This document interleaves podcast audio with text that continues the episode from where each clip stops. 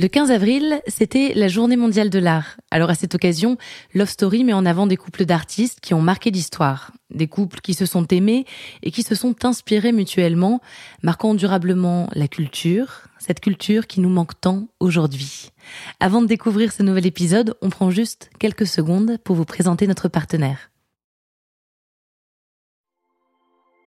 When you need mealtime inspiration, it's worth shopping Kroger, where you'll find over 30,000 mouthwatering choices that excite your inner foodie. And no matter what tasty choice you make, you'll enjoy our everyday low prices, plus extra ways to save, like digital coupons worth over $600 each week. You can also save up to $1 off per gallon at the pump with fuel points. More savings and more inspiring flavors make shopping Kroger worth it every time. Kroger, fresh for everyone. Fuel restrictions apply.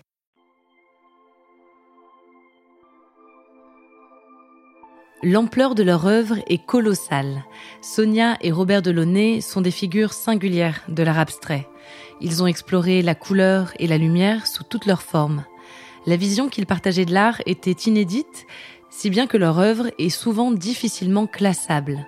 Ils créaient chacun à leur manière, indépendamment l'un de l'autre, mais en discussion permanente. La peinture était le ciment de leur histoire, et cela fait d'eux un des couples les plus fusionnels de l'histoire de l'art.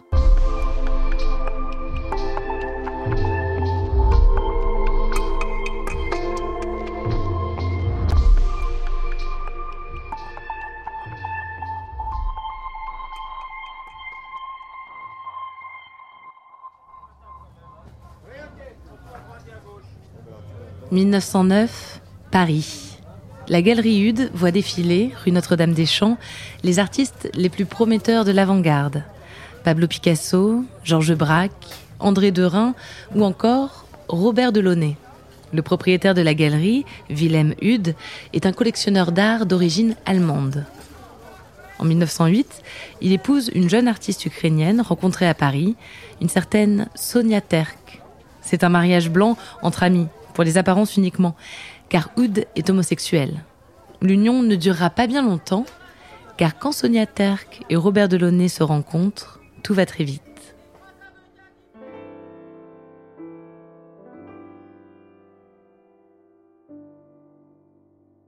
À sa naissance, Sonia s'appelait Sarah Ilinishna Stern, un nom aux accents de son Ukraine natale, à l'époque rattachée à l'Empire russe. Sonia vient au monde en 1885 dans une famille modeste. À l'âge de 5 ans, elle est adoptée par son oncle, le frère de sa mère, un avocat bourgeois vivant à Saint-Pétersbourg. La petite Sarah Stern devient Sonia Terk. L'événement est à la fois un traumatisme et une opportunité pour Sonia. Dans sa nouvelle famille, érudite, on apprécie les arts. Sonia suit des cours de dessin, elle apprend à parler plusieurs langues. Elle arrive à Paris en 1905. Sa peinture s'inscrit alors du côté des fauvistes, même si pour la jeune femme, le mouvement ne va pas assez loin, encore souvent trop bourgeois à ses yeux. Quand il la rencontre, Robert décrit sa peinture aux couleurs éclatantes dans ses cahiers. Venue de l'Orient vers l'Occident, elle porte en elle cette chaleur, cette mysticité caractéristique et classique, et sans se briser au contact occidental, au contraire, se recrée en trouvant son expression constructive par ce frottement, s'amplifie et se développe en une transformation où les éléments qui composent son art se transfusent en un art nouveau qui a ses caractéristiques. Elle possède à l'état atavique la couleur. Robert Delaunay vient au monde comme Sonia en 1885 dans une famille bourgeoise du 16e arrondissement parisien. À l'âge de 4 ans, ses parents l'emmènent visiter l'exposition universelle, au cours de laquelle est inaugurée la Tour Eiffel. La fascination de Robert pour ce monument perdurera toute sa vie. Il la représentera dans une multitude d'œuvres. Comme Sonia, Robert est élevé dans un autre foyer. À l'âge de 9 ans, ses parents divorcent et il est confié à sa tante et son époux. Ce dernier est peintre, mais très traditionnel, ce qui entraîne souvent des querelles avec Robert. Quand il rencontre Sonia, Robert a lui aussi ancré son empreinte dans le fauvisme. Et comme elle, il est passionné par la couleur.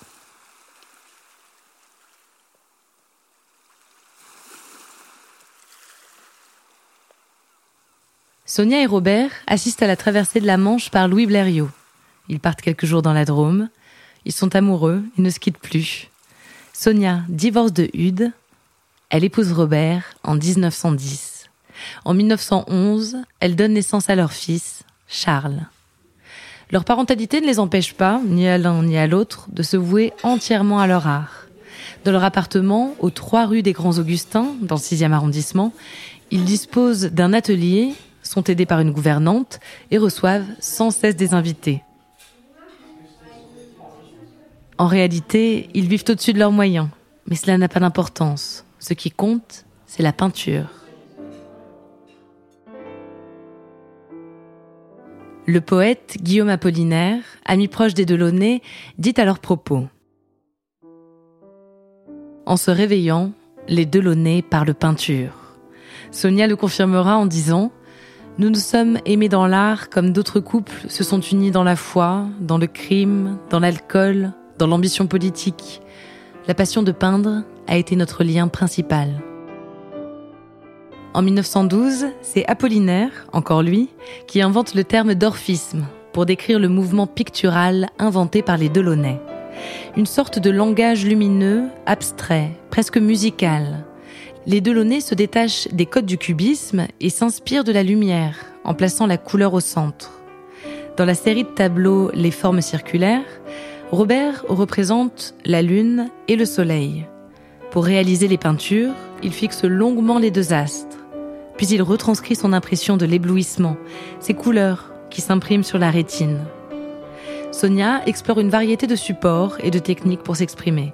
Des textiles, des tapisseries, des objets ou des affiches, ce qu'elle appelle des créations simultanées, réalisées en écho à ses peintures.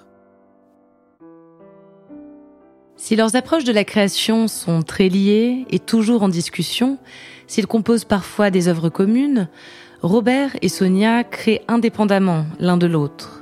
Ils exposent leurs œuvres dans des lieux différents, ils expérimentent, chacun à leur manière.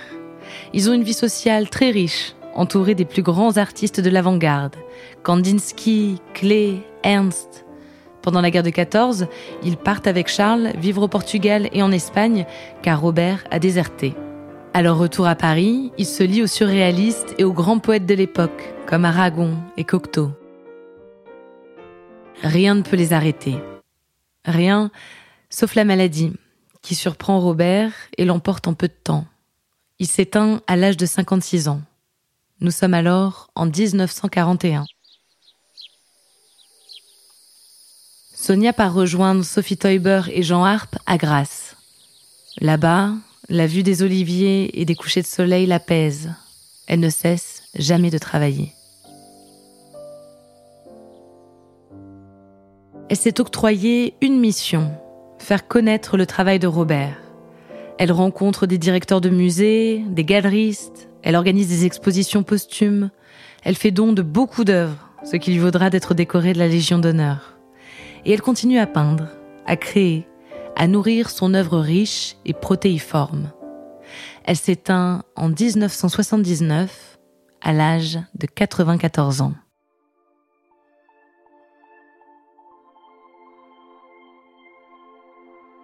Merci d'avoir écouté cet épisode de Love Story. Si vous avez aimé, pensez à le dire avec des étoiles et des commentaires.